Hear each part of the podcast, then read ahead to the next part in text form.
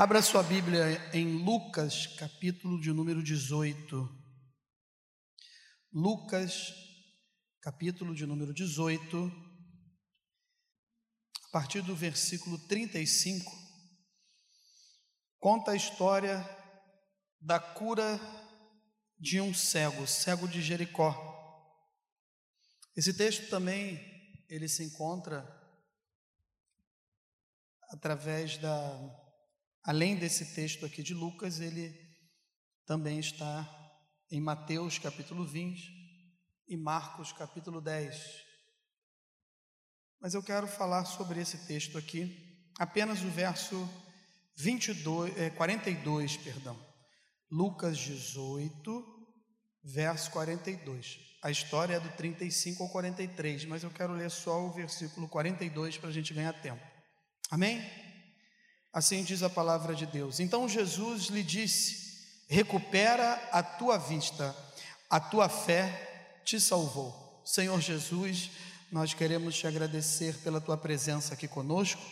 Portanto, Senhor, ao ler a tua palavra, que o teu Espírito Santo nos ajude, nos dando entendimento, discernimento daquilo que tu queres falar conosco nesta noite, através desse texto. Abra a nossa mente, abra o nosso coração que os nossos ouvidos estejam abertos também para ouvir a tua palavra e que ela seja uma palavra transformadora, uma, uma palavra que venha trazer, Senhor, produção, ela venha produzir em nós, Senhor, coisas maravilhosas que só o Senhor pode fazer, porque a tua palavra ela é viva, ela é eficaz, ela sabe aonde penetrar nos lugares mais Senhor, difíceis, aonde nós não temos acesso, mas ela vai lá, ela sabe cortar muito bem e ela sabe depois curar a ferida que ela mesmo abre para o nosso bem. Então nós te louvamos e te engrandecemos, te engrandecemos no nome do Senhor Jesus. Amém? Como eu falei, os evangelhos sinóticos falam desse texto que é Mateus, Marcos e Lucas, aonde por que, que eles são chamados assim?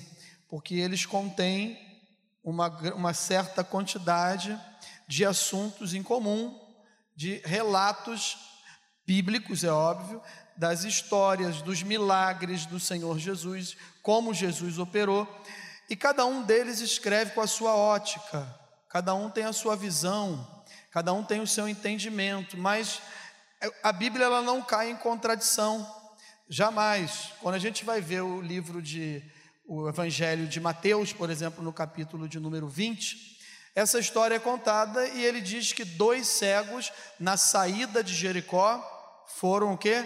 Curados. Quando a gente chega no capítulo 10 é, de Marcos, a gente vê que Marcos dá nome a esse cego. Ele chama de Bartimeu, filho de Timeu. Mas como Marcos, desses três evangelhos, foi o primeiro a ser escrito, Mateus e Lucas tiraram muitas coisas da base deles da onde?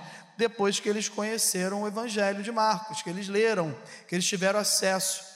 Mas como Mateus andou lado a lado com Jesus, nós podemos entender e crer dessa maneira que verdadeiramente eram dois cegos que estavam ali e na saída da cidade. E o livro de Marcos fala também, como eu disse, Mateus não dá o nome, mas fala que são dois cegos, e Marcos, no capítulo 10, diz que é, é Bartimeu, um cego que é filho de Timeu. Por que, que ele dá o um nome? Porque a gente entende que era alguém próximo, que ele conhecia a família, que não foi um acontecimento qualquer, mas ele sabia de quem se tratava realmente. E quando chega aqui no capítulo 18 de Lucas, que nós lemos esse texto também, Lucas, então, é um, é um médico, é grego, ele escreve para os gregos. E, e aí, meio que, às vezes, dá uma confusão na nossa mente, né? Quando a gente vai pegar os três textos, a gente fala, oh, parece que está caindo em contradição. Mas nenhum momento cai em contradição. A palavra de Deus é inspirada por Deus, pelo Espírito Santo de Deus, e Deus usou homens cheios do Espírito Santo para escrever isso aqui, porque foram testemunhos. Se não foi ocular, foi alguém bem próximo, alguém que teve acesso e que conheceu. Então, pastor, por que, que esse texto dá um entendimento para a gente que é na entrada, então, de Jericó? Inclusive, um dia desses aqui, quando eu estava falando na introdução de uma mensagem sobre Zaqueu, eu até coloquei isso, que talvez Zaqueu teve uma experiência, viu o acontecimento e tal. Não sabemos, isso pode até a, a, ter acontecido, mas o importante é que esse homem foi curado. O importante é que ele era cego e agora não é mais. Ele não era mais. O texto diz que ele já estava enxergando. Aconteceu um milagre aqui.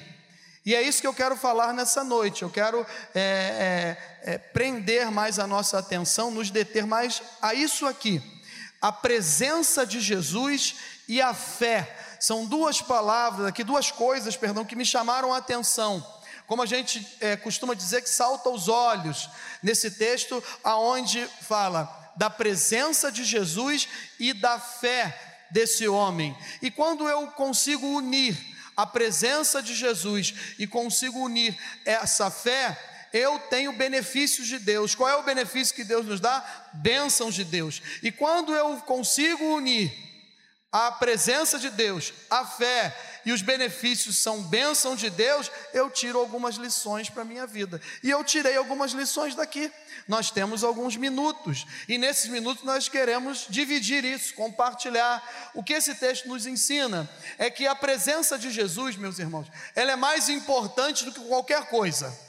Ela é mais importante até da vitória que eu estou buscando e ainda não consegui. Você concorda comigo nisso? Eu estou aqui, estou sentindo a presença de Deus, a presença de Jesus nesse lugar, mas não somente aqui, aonde nós nos reunimos na Sua presença, onde tem mais de dois reunidos no Seu nome, e ali a gente começa a louvar, adorar, bem dizer, exaltar o nome do Senhor. Ele se faz presente no nosso meio e é uma das maiores bênçãos sentir a presença de Deus.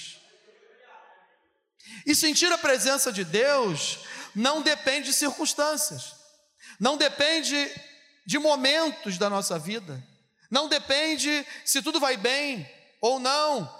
Sentir a presença de Deus é totalmente diferente disso. Eu posso estar passando por problemas terríveis, situações que eu ainda não entendi, o plano de Deus, os propósitos de Deus, Posso estar até triste devido a algum momento que eu estou passando, posso estar passando por um momento de luto, mas isso não impede que eu sinta a presença de Deus. Deus nos visita, amém? Deus fala conosco. Deus se faz presente nas nossas reuniões, Ele está aqui nesse lugar, e é um dos maiores benefícios que nós temos com a morte de Jesus na cruz do Calvário, além da nossa salvação, é entrar na presença de Deus. Já está tudo pronto, a gente não precisa inventar mais nada, não tem que seguir nenhum tipo de lei, nenhum tipo de ritual, não, eu posso entrar no lugar santo dos santos, adorar a Deus, é, pedir a Deus, agradecer a Deus. O interessante que sempre tem algumas conversas assim no meio dos crentes, eu costumo falar assim, né, Clavier? Que às vezes surgem algumas dúvidas e também colocações. Por exemplo, quem aqui já não ouviu quando a gente lê um texto do Antigo Testamento aonde nós pensamos logo e a gente traz logo para o novo, né, do antigo que eu falei, para o novo e fala assim: ah, mas na época da lei era pior. Aí eu começo a ir para a graça e a lei fala assim: para não adulterar, não é isso? Uma, uma dos, um dos dez mandamentos é não adulterar. Veio aqui a minha mente agora, tá? Não é nada, não está escrito aqui não. E aí no Novo Testamento, Jesus fala assim: se eu pensar em adultério, eu já estou adulterando. Aí o que, que é mais fácil? A gente fica assim: o que, que é mais fácil? A graça de Deus nos basta, não tem nada fácil. Servir a, servir a Deus não é fácil, é uma das coisas mais difíceis que tem. Mas ao mesmo tempo é a melhor coisa que existe é seguir a Jesus, é entregar a vida nas mãos de Jesus, confiar em Jesus e saber que Ele está no controle. E aí, meus irmãos, eu tive uma experiência de um ano e pouco para cá. Eu tenho, devido a a pandemia e também fora da pandemia, alguns óbitos aconteceram, e aí eu estou lá, estou presente na maioria deles quando eu posso, estou lá dando um apoio. E tive uma experiência semana passada, 15 dias atrás, eu acho, aproximadamente, né, Mary? Que a gente foi lá da, da, do pessoal lá da tua infância, né? Dos, é uma família muito conhecida nossa e aqui da, da Assembleia de Deus do Arnaldo Eugênio. E tem algumas pessoas aqui em comum que vocês conhecem também, mas eu quero resumir para contar a experiência. Eu quero falar sobre a experiência que nós tivemos lá. E, e às vezes a gente começa a passar por momentos como esse e começamos a nos perguntar: será que eu estou insensível? Será que eu não estou sentindo mais nada? Ou a convicção, a certeza de que em num breve tempo, num até breve, num logo mais, num piscar de olhos nós vamos nos encontrar. Amém? A Bíblia diz que os mortos ressuscitarão primeiro. E nós, depois os que estamos vivos, seremos o quê? Arrebatados, teremos os nossos corpos transformados. E agora nós, depois nós vamos ter o quê? Um corpo incorruptível, né? Um corpo glorificado e a gente começa a pensar tudo nisso, tudo, em tudo isso, e às vezes a gente vai, parece que a gente vai ficando insensível, mas não é não. Mas chegando lá naquele lugar, eu, eu nunca tinha visto aquilo. E aí eu, eu falei para a Mary, tem coisas, olha que eu já fui em alguns, né? E não classificando, todos têm a presença de Deus, têm a palavra de Deus, se tratando de um servo de Deus, amém? Uma serva de Deus, mas eu falei para a Mary, e tem coisas que é só crente que fala e entende, né? Vocês já perceberam que tem coisas que é só crente que fala e que entende aquilo que fala?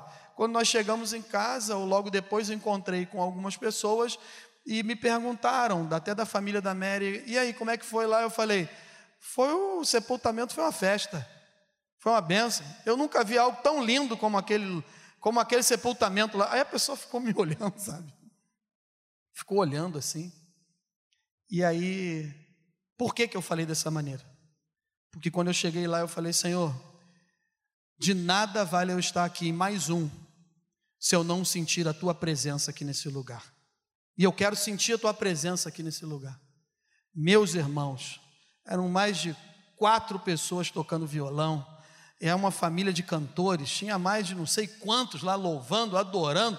Tinha gente, tinha até jogador de futebol que saiu lá do sul, veio para cá para prestigiar a família, mas crente também, não é porque ele é um jogador conhecido, não, porque é crente, porque fala da palavra de Deus, adorando a Deus, e ali naquele lugar, dentro de uma capela pequena, a gente sentiu a presença de Deus e o Espírito Santo de Deus visitou as pessoas que estavam ali.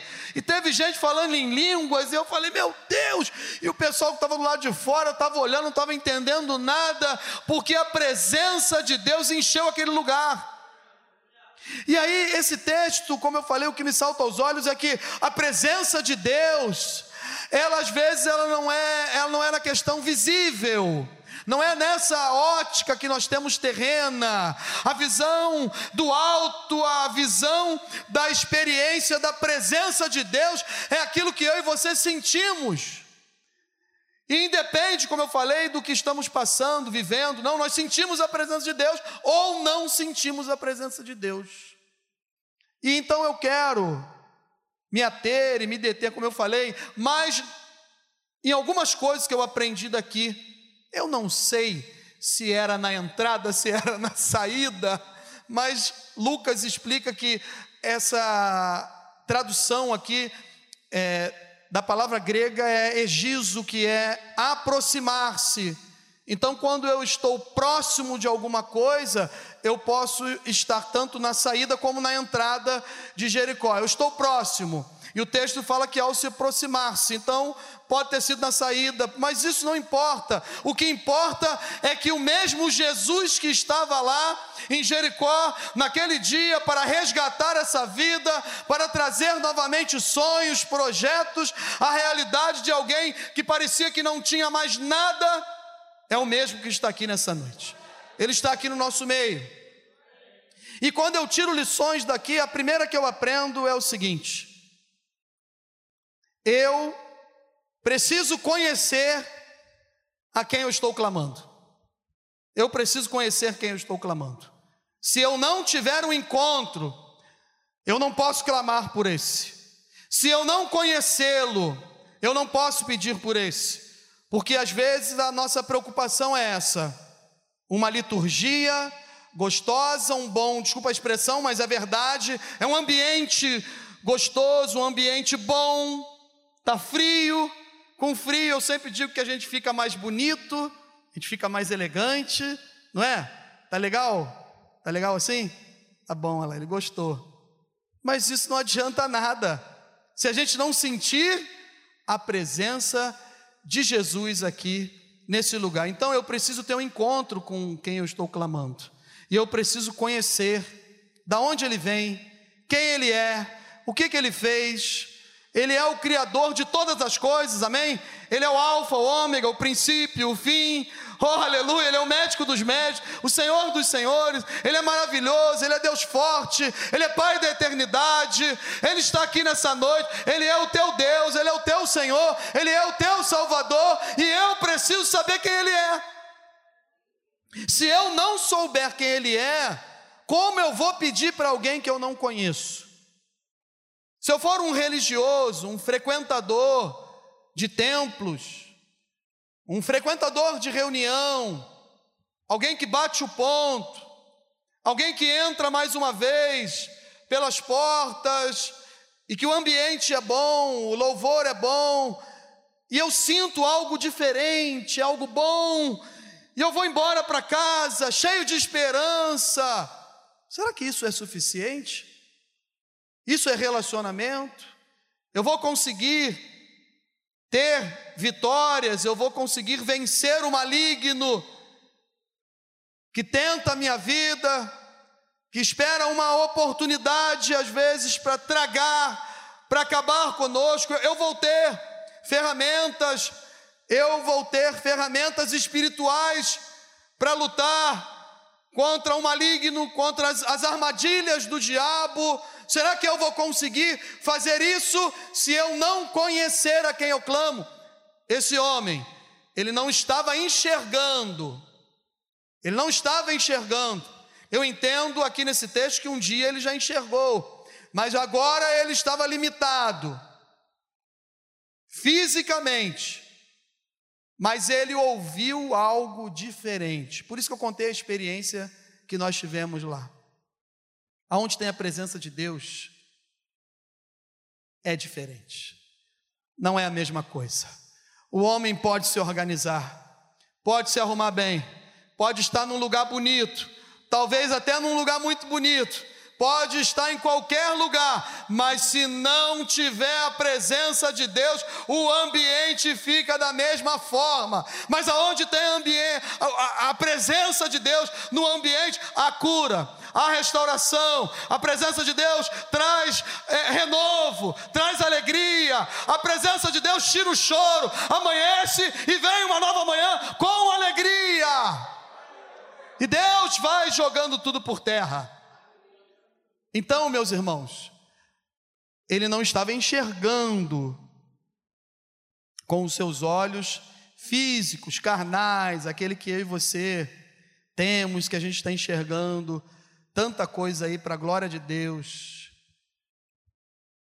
Mas ele ouviu um tropel diferente, ele ouviu um barulho diferente, ele ouviu um mover diferente, e esse mover era a presença de Jesus. Era Jesus que estava ali, e quando anunciaram para ele quem era, aleluia, o que que ele fez? ele reconheceu. Faltando aproximadamente duas semanas para finalizar o ministério de Jesus aqui nessa terra, Jesus estava a caminho de Jerusalém. Uma semana antes do domingo de Ramos, onde ele entrou em Jerusalém montado num jumentinho, e todos o aclamavam, dizendo: Hosana, Hosana, bendito é aquele, Hosana nas alturas, bendito é aquele, o Filho de Deus que vem em nome do Senhor, aquele que vai restaurar todas as coisas. Jesus está passando por ali, mas ele já sabia quem ele era. Quando ele clama ao filho de Davi, é alguém que conhecia quem estava clamando, era alguém que estava esperando pelo Messias, era alguém que conhecia e ouviu falar, eu acredito, que antes de Jesus chegar, quase finalizando o terceiro ano de ministério, como eu falei, e não tinha passado por Jericó ainda, ele ouviu falar que alguém estava fazendo alguns milagres. E quando eu estou ligado na palavra de Deus, buscando, estudando, lendo, orando, crendo, eu vou entender quem está vindo na minha direção. É Jesus de Nazaré esse processo aí que eu e vocês estamos vivendo agora, essa situação, essa circunstância que eu não estou entendendo, tem algumas que eu não estou entendendo, Clavier. Depois eu vou sentar contigo, tu vai tentar me explicar aí. É, eu acho que tem a ver com matemática. E aí eu não consigo entender, mas eu sei que tem alguém que está junto comigo, que veio na minha direção. Eu preciso saber quem Ele é, o que Ele pode fazer por mim. E a explicação está aqui, ó. Se eu pegar aqui, eu vou descobrir. Então, ele sabia quem estava clamando. Ninguém podia falar, filho de Davi, se não soubesse a quem estava clamando. Ele conhecia, esperava o Messias e de repente ele não perdeu a oportunidade. Ele estava na frente dele agora, mesmo sem ele enxergá-lo. Ele estava sentindo a sua presença. Você tem sentido a presença de Deus na sua vida? Amém? Independente da circunstância? a sua alma ansiava pelo Salvador. E a oportunidade de sermos abençoados por Jesus, ela é real. Você crê nisso? Amém? Mas nem sempre as coisas estão como nós queremos. Eu fiquei imaginando, conjecturando, pensando com os botões, pensando com não sei o quê, tentando tirar alguma coisa daqui. Eu não sei se ele chegou a ter. Acredito que com 10 anos um judeu já conheça bem a Torá e o Antigo Testamento, mas numa certa idade eu não sei quantos anos ele deixou de enxergar, mas talvez ele fez alguns planos, projetos, tinha sonhos para quando esse dia chegasse, ele estivesse com a saúde perfeita e tudo dando certo na sua vida.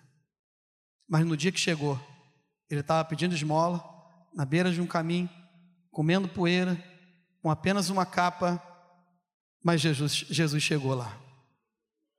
Não importa o que vocês o que a gente esteja passando. É importante que ele já veio, ele já morreu, ele já ressuscitou, aleluia, derramou a sua graça, derramou o Espírito Santo e ele vai voltar e nós vamos estar para sempre com ele na glória. Amém? Você pode aplaudir o Senhor por isso?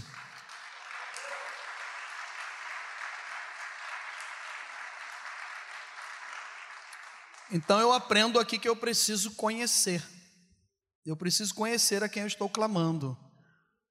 Então, começa com três letrinhas: E, B, D. Aí eu começo a conhecer quem, a quem eu vou clamar, quem eu vou buscar. Depois vai para I, B, M. Três letrinhas também. Eu vou continuar conhecendo a quem eu estou clamando. E quando eu entro aqui, ouço palavra, vou embora, não leio a Bíblia, pego na Bíblia uma semana depois, vai ser mais complicado. Mas eu não estou falando que a gente não tenha um Deus de graça e de misericórdia que nós abrimos o culto nessa noite no Salmo 100 e que essa misericórdia dura para sempre, né? E de geração em geração o que? A sua fidelidade. Ele é fiel, ele é pai, ele é amor, ele está aqui nessa noite, ele quer te abençoar. E a segunda coisa que eu aprendo aqui é que as nossas limitações, carências, angústias, medo, etc, etc, etc, não são maiores que a presença de Deus. Não são maiores que a presença de Deus. A presença de Deus, ela é mais importante. Presença de Deus e fé. Presença de Deus e fé. É a certeza das coisas que eu estou o quê? Que eu não, é a certeza das coisas que eu espero e a convicção de fatos que eu não estou vendo ainda. Então eu espero alguma coisa e eu tenho convicção, mesmo não enxergando, que isso vai acontecer, independente das minhas limitações, dos meus conflitos, do medo que eu tenho muitas vezes, da angústia que eu acordo às vezes. Oi, nós somos normais, amém? Eu também passo por isso. Quem aqui tem angústia às vezes? Só? Tem mais gente não? Levanta a mão, tem, tem, tem mão mirrada, a gente vai orar agora, em nome de Jesus. Então vocês estão junto comigo. São meus irmãos. Eu não estou sozinho. Mas eu aprendo que isso não pode atrapalhar a presença de Deus. Não vai limitar. Não vai condicionar. Não. Essas coisas, elas podem até tentar, mas elas não tiram a bênção de Deus. A perseverança e a convicção da minha vitória precisa andar junto comigo. Eu preciso andar junto com ela e ela comigo, de mão dada. Por quê? Porque coisas contrárias acontecem. Vento contrário acontece. Eu não estou vendo milagre ainda. Eu não consigo ver um palmo na minha frente às vezes.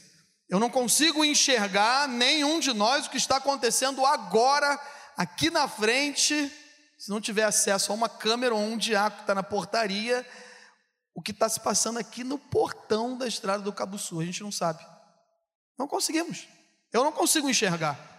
Na minha vida espiritual, na sua vida espiritual, naquilo que nós estamos clamando, buscando, é assim também, a gente não consegue enxergar às vezes, mas eu preciso ter convicção daquilo que eu não estou vendo, que vai acontecer no nome do Senhor Jesus, porque é Ele que está presente, irmãos. Quando tem a presença de Deus, eu não estou vendo milagre, mas a presença de Deus, ela traz o que? relacionamento. E o relacionamento gera o que? Gera a proximidade, gera intimidade. Por quê? Porque as coisas, as pessoas, a multidão, o sistema, as notícias, elas são contrárias e tentam falar, sabe o que? Não perturba o mestre. Deixa o mestre, rapaz, deixa ele. Mas aí eu olho para tudo isso e vejo que a presença dele é muito maior e eu continuo seguindo. Eu vou andando. Eu vou atrás dele. Eu vou atrás dele. Porque quando eu vou cada vez mais atrás de Jesus, eu vou me entregando, eu vou melhorando, eu vou aumentando o meu relacionamento, e conforme eu faço isso, pela misericórdia, pela graça, Jesus para tudo, tudo, por causa sua, meu irmão, por causa sua, minha irmã, por causa minha, por causa nossa. Jesus para para nos ouvir. A Bíblia diz que os seus ouvidos não estão agravados, ele nos toca, a mão dele não está encolhida, ele pode nos alcançar, uma figura de linguagem só para a gente entender que ele nos ouve, que ele nos toca, que ele cuida de nós, e nessa noite, Jesus está tocando na vida de você aí, meu irmão, na sua vida, perdão, está tocando em você, está tocando no seu irmão. Vire para quem está ao seu lado e fala: Jesus está te tocando, Jesus está tocando na sua vida, Jesus está transformando a sua vida. Aleluia! Então eu preciso conhecer quem eu estou clamando. E, e esse cego aqui, ex-cego, né? Já aconteceu um milagre, o cara já morreu, já está na glória em nome de Jesus. Mas ele sabia a quem ele estava clamando. E se eu não tiver um encontro com Jesus, eu vou pedir num culto de oração, eu vou pedir ajuda para a irmã de oração, vou pedir para o pastor, vou pedir para o diácono, vou pedir para o irmãozinho, vou pedir para a irmãzinha, mas eu tenho que saber quem ele é, para clamar a ele, amém? E o segundo, que os nossos problemas, dificuldades, nossas limitações não podem ser maior do que a presença de Deus, que é a presença de Jesus. E terceiro, para a gente finalizar, eu coloquei três coisas aqui, escrevi num papel de pão, e aí, mas o importante é que está aqui, ó, está no coração, e Deus falou comigo, e Deus está falando contigo nessa noite, amém? Glória a Deus. Terceira lição que a gente tira daqui é que nós aprendemos que Jesus é a fonte de toda a vitória. Jesus é a fonte de toda a vitória. Tem jeito. É com Ele mesmo. Não tem outra saída. Não tem para onde correr.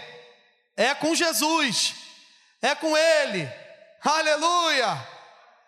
E assim como Ele passou numa terra empoeirada, num lugar aonde alguém estava esperando pela sua presença, não podia enxergá-lo, mas ao sentir a presença de Jesus naquele lugar, teve a sua vida transformada. Eu creio que nessa noite Deus está transformando a nossa vida também. Então ele é a chave de toda a vitória. Ele é a fonte, perdão, de toda a vitória. Mas a maior bênção é estar na presença de Jesus. É sentir a presença de Jesus é ouvir de Jesus que Ele é o único que pode me transformar. Ele é a fonte de toda a vitória. Mas quando Ele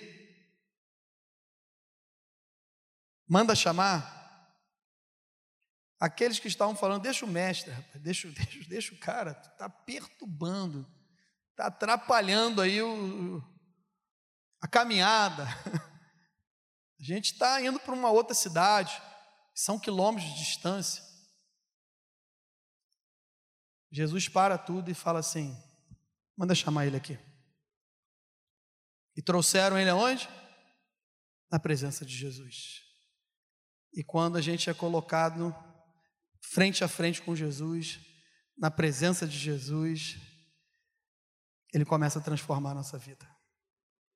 Aí chega no versículo que a gente leu, que fala: sabe o que? Recupera a tua vista. Nós estávamos perdidos, indo para o inferno. Aquela cruz, aquele madeiro maldito era para cada um de nós, mas Jesus mudou a nossa história. Jesus mudou o destino final. Agora, existem muitas moradas que foram construídas, preparadas, aleluia, por Ele. E Ele falou: Não turbe o vosso coração, credes em Deus, crede também em mim. Mas como é que eu vou para esse lugar? Qual é o caminho? Me ensina o caminho. Eu sou o caminho, a verdade e a vida, e ninguém vem ao Pai senão por mim. Jesus está nos recuperando. Jesus está falando, como falou para esse cego: recupera a tua vista, recupera a tua dignidade, recupera o teu caráter, recupera o teu casamento, recupera a tua vida espiritual, recupera o teu relacionamento comigo, recupera, aleluia. Jesus está nos recuperando. A cada dia, quando a gente está frente a frente com Ele. E Jesus está sempre. O que, que é a recuperação? Eu peguei recuperação uma vez na escola. Não era muito inteligente assim, não. Nem sou. Mas eu peguei uma vez. Quatro matérias. Tem gente rindo, olhando um para o outro, né? Já pegou mais matérias do que eu. Quatro matérias. Não era assim que a gente falava? No meu tempo era assim. Pegou quantas matérias de recuperação? Quatro. Aí o cara já falava logo assim, ó. Já era. Quatro não vai passar. Se uma já é difícil, né? Mas eu dei um jeito lá. Tive que parar de jogar bola um pouco naquele ano. A recuperação é uma nova chance.